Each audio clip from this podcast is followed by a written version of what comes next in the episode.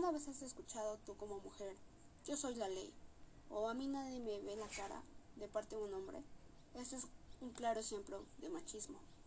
Los hombres someten a las mujeres sin nunca levantar un dedo en su contra, y en efecto, la violencia física es innecesaria cuando se cuenta con esos instrumentos de coerción mucho más eficaces que cualquier golpe.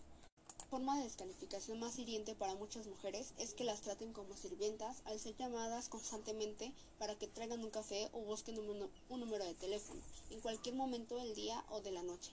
Estas peticiones incluyen siempre diversos mensajes implícitos y esta actitud da por sentado que es más importante la comodidad del hombre que la de su mujer, y que su tiempo es demasiado valioso para desperdiciarlo en actividades mujeriles.